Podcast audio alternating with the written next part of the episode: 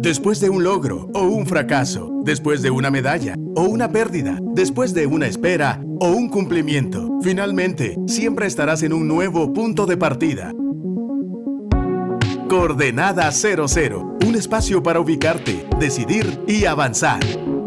Iniciamos. Hola, ¿qué tal? ¿Cómo están? Les saluda Meme Luxo. Estás en sintonía de Radio Actitud 100.9 FM. Esto es Coordenada 00. No sé dónde te encuentras en este momento. Puede ser que estés en una situación muy buena en tu vida, un éxito increíble, que tu día haya ido muy fluido. O puede ser que tu día no fue tan bueno. ¿verdad? Tal vez este día no fue tan, tan, tan bien, no te fue tan bien como querías, pero cualquiera que sea tu coordenada en este momento, quiero decirte que puede ser tu coordenada 00 justamente porque ese puede ser tu nuevo punto de partida. Todos aquí podemos decidir el día de hoy ir a nuevas y mejores coordenadas. Así que bienvenido a Coordenada 00. Mi nombre es Meme Luxo. Me pueden encontrar en redes sociales así, Meme Luxo, L-U-X-O. Estoy para servirles en redes sociales. Y el día de hoy tenemos una edición especial de Coordenada 00. Y quiero darle eh, la cordial bienvenida a la cabina de Radio Actitud a Carlos Peña. Bienvenido. ¿Cómo estás, Meme? Muy bien, muy bien. Gracias, Carlos, por aceptar la invitación. Siempre, siempre tan, tan eh, disponible, ¿verdad? Esa es una de tus características. No sos lleno de mates, diríamos en Guatemala. no, mira, viniendo, viniendo de vos, la invitación, por supuesto que, con todo el gusto me tienes acá. Eh, pues sabes que te admiro, te admiro como cantante, como diseñador gráfico, como mercadólogo, como conferencista, como locutor, como que, ¿qué más? o sea, ¿qué más? Ya me estoy, me estoy sonrojando aquí. No, me luxo es todo. no, buena onda, gracias por invitarme, de verdad. No, te agradezco mucho. Eh, con Carlos nos conocemos ya hace un ratito. Eh, en el tema de, de, bueno, en tu caso, en el tema de la música, aunque cabe mencionar que nos conocimos por primera vez en la consagración de Casa de Dios. ¿Te recordás que vos cantaste el himno nacional? Así es. Y yo de chiripazo, válgala. resulté cantando una canción que originalmente vos ibas a cantar. No sé si te recuerdas, Resucítame. Resucítame, sí, sí. Ese era el plan, así como behind the scenes. Nadie lo sabía, pero ahora todos lo saben. Eh, como que dijeron, no, no, no, mejor que cante meme porque canta más bonito. No, no, no, ya olvídate. No, pero, pero, pero esa vez nos conocimos y más adelante tuvimos el chance de desarrollar en el caso tus proyectos. Eh, y, algo que me. Y, esta va a ser la clave de esta conversación el día de hoy. Hoy nos vamos a mover de coordenada porque vamos a hablar de eh, perseverancia, de ser persistentes. Y creo que esa es una de tus características. Desde que te conozco, cada vez hablar con vos es encontrar una persona apasionada, convencida de lo que hace y que se aplaude sus logros, ¿verdad? Porque eso es bueno. A veces, eh, o sea, vos sabes de dónde venís, qué has pasado y puedes saber que sí, realmente te has movido hacia el frente. Ahora, eso comparado con el planeta Tierra serán otros 100 pesos. Así es. ¿Verdad? Pero comparado con vos, desde dónde venís, eh, ha habido una persistencia, ha habido una perseverancia. Y hoy en Coordenada 00 vamos a hablar justamente de eso y vamos a desarrollar una conversación donde, donde creo yo que va a ser importante. Fuera del aire estamos hablando de una historia. Yo te estaba preguntando un poquito de, del tema de la formación musical. Y vos me contaste una, una, yo te pregunté acerca de tu formación. Eh, aquí en Guatemala está Angélica Rosa, que es, que es una persona bastante reconocida con formación en Juilliard. Y muchos de los eh, artistas nacionales pasan por sus clases. Yo no he pasado por las clases, le he visto dar clases en una ocasión y dije, no, esta señora es de otro mundo. es, de otro mundo. contame un poquito cómo fue tu experiencia con ella. Bueno, eh, fue a los siete años, imagínate. a los siete años conocí a, mi maestra que se convirtió en mi amiga. Eh, ella, ella me conoce desde mis inicios, te puedo decir. Y, bueno, ella me preparó para las audiciones que yo hice ya a los 18 años, ya cuando fue American Idol y todo esto. Pero a nivel formación fue todo, a nivel musical. Yo también tuve la bendición y la dicha pues de tener una familia muy musical, en donde mi tío Werner Aldana es un compositor eh, espectacular. Eh, entonces he tenido muchísima suerte en el tema de la formación, por así decir pero sí, hasta, hasta con Angélica, pues, porque Angélica, eh, yo no sé, lastimosamente no ha recibido una clase con ella, pero su formación, ella tiene un doctorado en Juilliard, en Nueva York. ella, ella cayó en Guatemala como, como un diamante eh, que, que, ha aportado lo que tú no tienes una idea al país. Claro. Eh, te lo digo con la honestidad del caso. O sea, de verdad, Angélica ha aportado mucho siendo puertorriqueña. Eh, se quedó a vivir en Guatemala apostándole a la cultura musical guatemalteca, a querer lograr cosas importantes en la industria, poder sumar.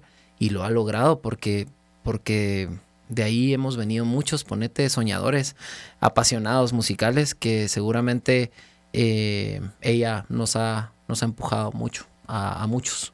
Lo interesante de todo esto es que, hablando un poquito de persistencia, Suponete vos dejas a los siete años de... Eh, si querés contar el detalle, si no, no. a los siete años dejas la música, te metes al tema deportivo porque también es parte de tu influencia familiar, ¿verdad? Y regresas a los 17 años eh, con este, esta idea de meterte a American Idol yo le soy honesto, yo no me metería en ni un concurso de, ni loco, me pondría súper hiper nervioso. Lo mío es ministrar alabanza aquí en la iglesia, tranquilo.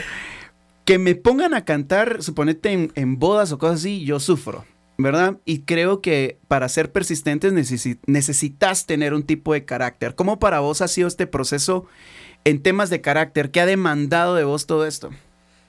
Ale, imagínate. Em, bueno, a los siete años, por supuesto que no me da vergüenza contarlo, porque, porque yo creo que quien esté libre de pecado, que, que tire la primera piedra, dirían por ahí, ¿verdad? Eh, eh, pues eh, tuve mis primeras clases con Angélica Rosa. bueno, nosotros no teníamos mucha pues comodidad económica y financiera cuando éramos pequeños. Éramos una familia muy humilde y luchadora. y entré a estudiar con Angélica Rosa en la jornada vespertina, en la jornada de la, de la noche. yo, estudiaba en la jornada vespertina en el, en, en el colegio, eh, que éramos los, los chavos que no tenían para pagar la jornada matutina, ya sabes, y salía a las 6 de la tarde. Y a las 7 justamente empezaban las clases de canto con Angélica, pero yo llegaba a la clase con los adultos.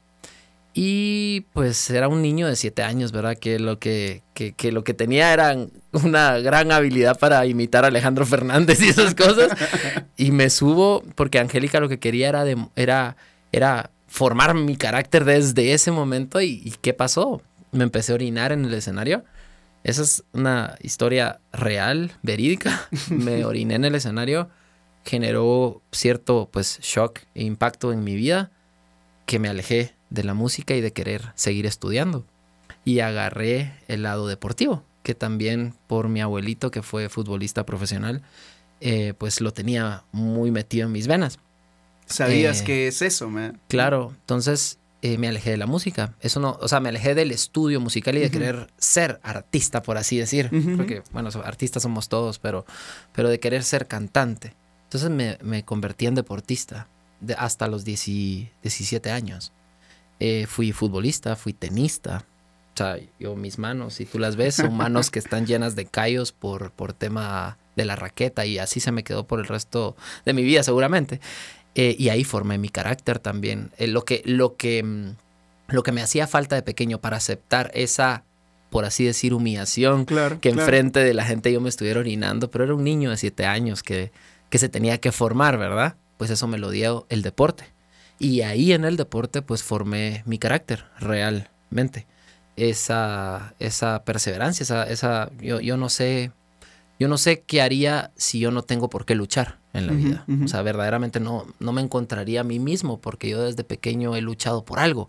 Siempre he tenido como que quiero, quiero superarme, quiero superarme y por, porque verdaderamente no teníamos mucho de pequeños, o sea, no teníamos mucho, entonces toda la vida fue, mi vida fue aspiracional, o sea, siempre era visualizarme, era Grammys. Yo veía desde chiquito y yo quería, y yo quería, yo quería. Y, pues las cosas suceden. O sea, cuando tú te enfocas en, querer lograr las cosas y, encarrilas tu vida en cosas buenas, pues las cosas suceden. Y ahí formé, formé lo que soy. Por supuesto, eh, soy un, soy un hijo de Dios al 100%, que no creo en que gracias a mis capacidades he llegado a donde estoy, en lo absoluto, ni gracias a mis capacidades he logrado lo poco que he logrado, porque yo siento que me falta mucho, eh, sino es gracias a que Dios depositó en mí algo que Él me regaló y que te regalo a ti también, porque nosotros cantamos desde que nacimos. Así que así ha pasado. Ha pasado muchas cosas en mi vida. Vamos Mucha a lucha. Vamos a decir esto. ¿Es persistente o perseverante aquel que es terco? Yo no sé qué te ha pasado a ti de pronto, que nos estás escuchando y de pronto tuviste un momento en tu vida que, que tal vez fue algo humillante. No sé si, yo no sé qué es orinarme enfrente de la gente a esa edad y tal vez con adultos. Pero cualquiera que sea la situación, algo que sí podemos hacer y decidir el día de hoy es ser tercos. ¿Verdad? Tal vez nos va a tomar un poquito de tiempo asimilar y entender el proceso de alcanzar nuestras metas y sueños, pero no debemos de, huir de esos procesos porque eventualmente le vamos a pegar al blanco. Vamos a ir con una canción justamente de Mr. Carlos, así que que la disfruten. Yo no sé por qué razón te dije no yo no sé por qué razón te dije no. No.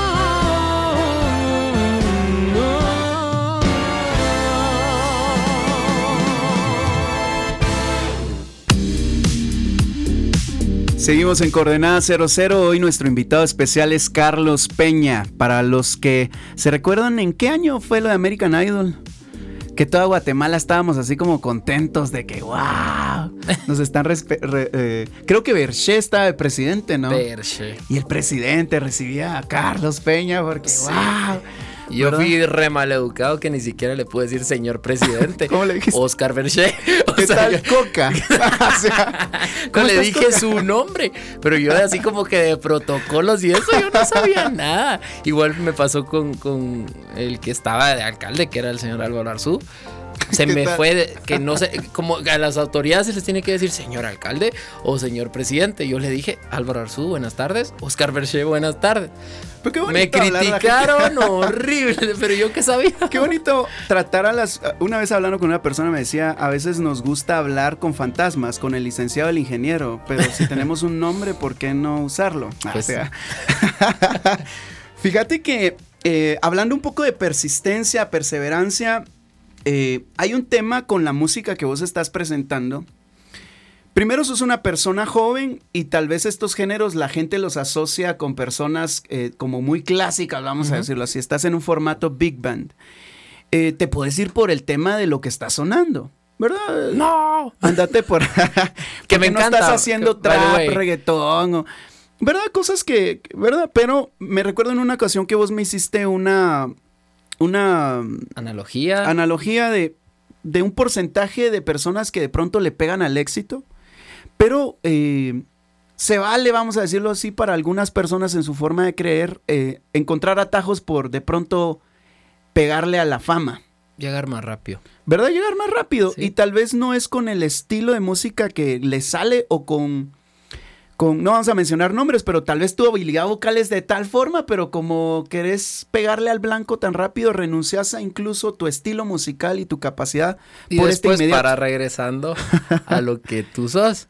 Claro. Eh, contame un poquito qué pensás acerca de eso, si recordás un poquito de esa conversación. Sí, eh, me recuerdo, por supuesto. Eh, bueno, parte de las razones por las cuales yo escogí querer hacer big band es porque el big band es un género que primero no es comercial, no está de moda, por así decir, es completamente atemporal. O sea, mm. quiere decir, tiene una vida longeva. No muere. El big band no muere. Y yo soy un cantante que quiere morir cantando. O sea, yo quiero, yo no, te lo juro, mira, yo tengo 14 años de estar eh, pegando de gritos, por así decir, 7 de estar perdido eh, sin saber qué hacer, porque eso es de los, de que desde que gané American Idol, realmente no, no, no me encontraba, no, no sabía dónde, eh, por dónde era donde yo me iba a desarrollar y donde me iba a sentir pleno como artista. Hasta siete años después, después de muchas decepciones que lo hemos hablado, tú las conoces, yo me vengo a dar cuenta que yo lo que quiero es morirme cantando y tenía que renunciar al, mucho al ego, a los followers, a, la gente, porque el género que yo hago no es, no es, como que sea un género aceptado por, por muchos, por mayorías, por así decir, sino es, es, es se, reduce mucho el mercado. Entonces, eh, me visualizo cantando a los 80 años con mi misma Big Band, vestido de igual de traje, ¿verdad?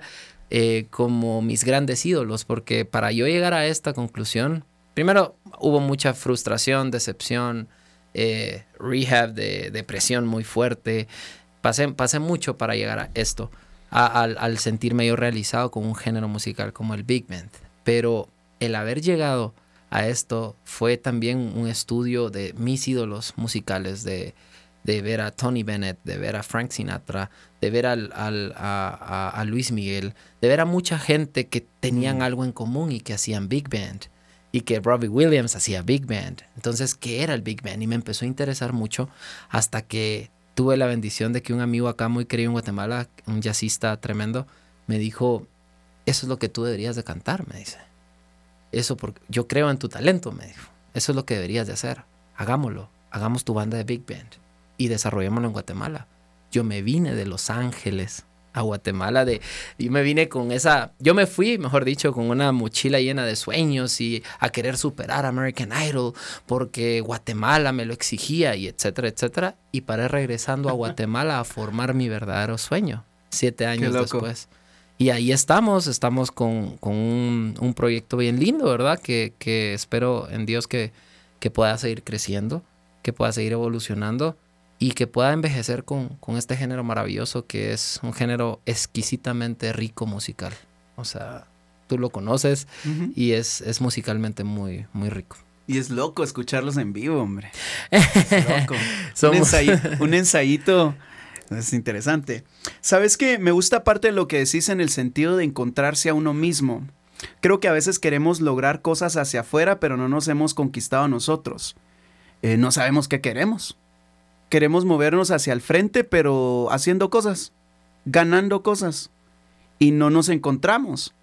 Y, por ejemplo, vos me mencionas un poco el tema de rehabilitarse. Yo creo que eh, cuando estás enfocado en lograr algo y de pronto no ocurre, o tal vez no es el camino, la vida te está mostrando por otro lado, y, te tenés que encontrar a vos, ese golpe es duro. Y hay una de las cosas que, me gusta eh, mencionar de, cosas que encuentro consistencia, que siempre mencionas, el tema de morir cantando. O sea, esto no es un entretenimiento de que, ah, pues lo hago porque, ah, no, pues no tengo otra cosa que hacer.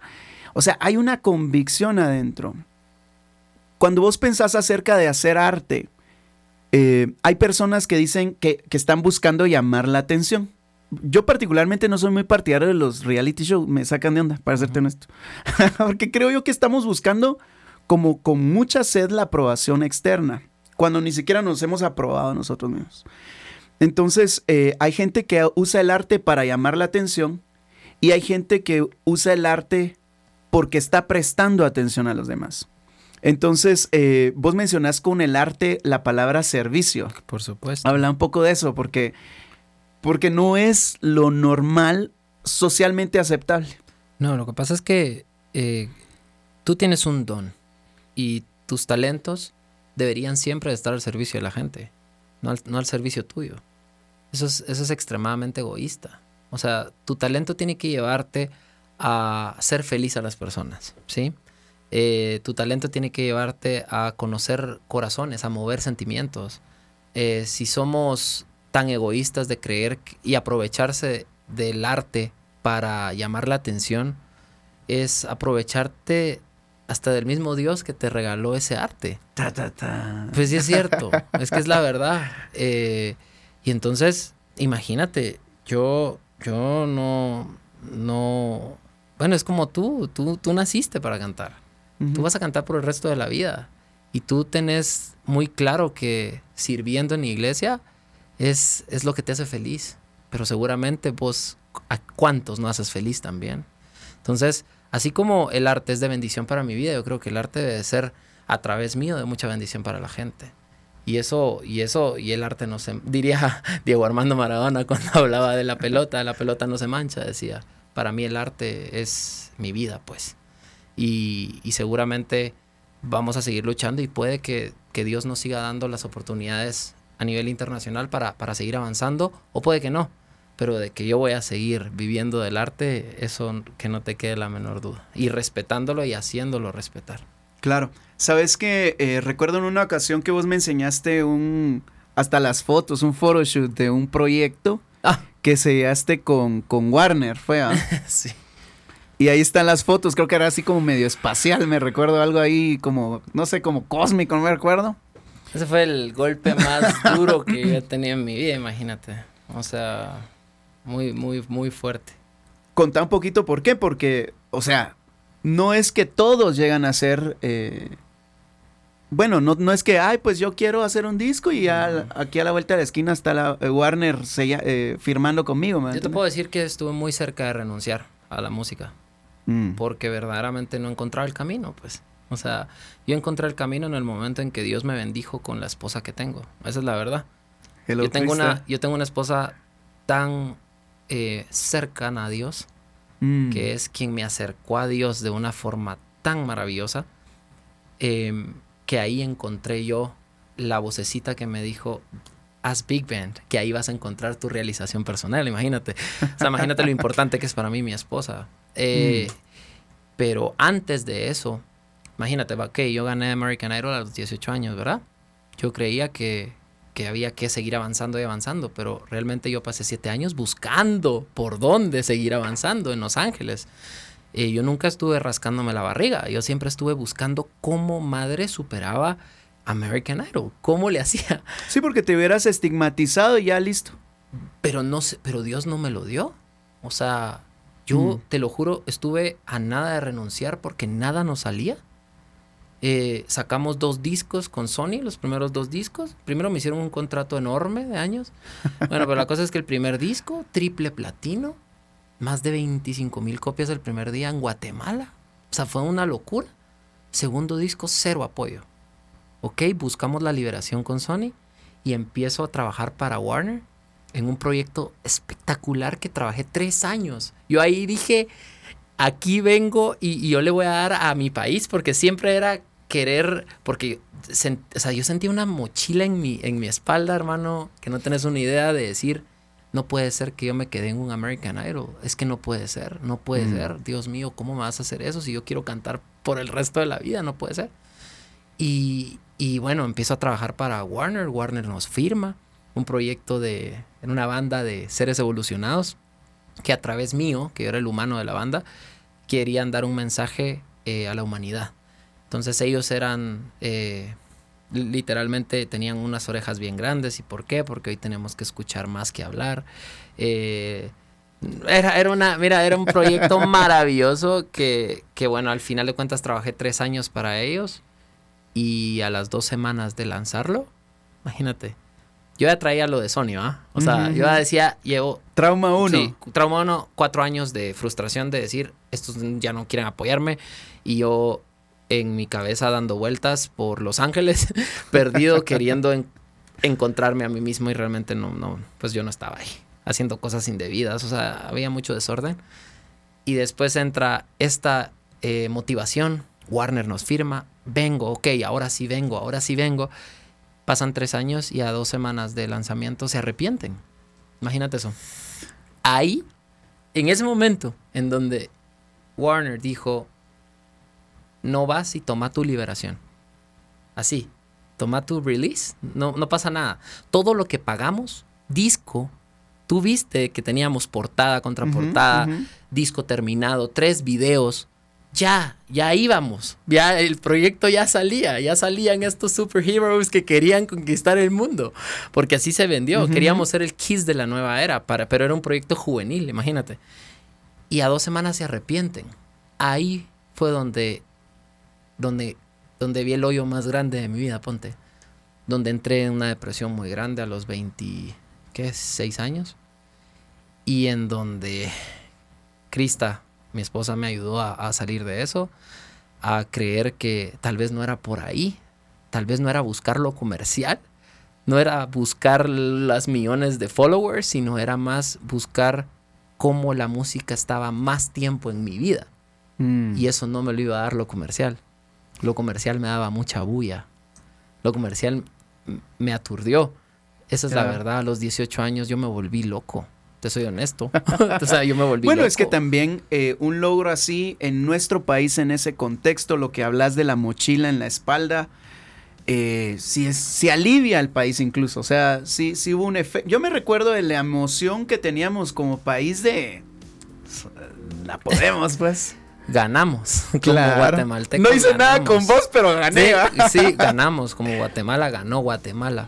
Pero pues a mí, yo, no, yo nunca me voy a arrepentir de, de que mi carrera empezó por ahí, porque Claro, obviamente claro. es algo que a nivel país siempre quedará en historias de 2007, todas las clases sociales del país celebrando, qué alegre, sí.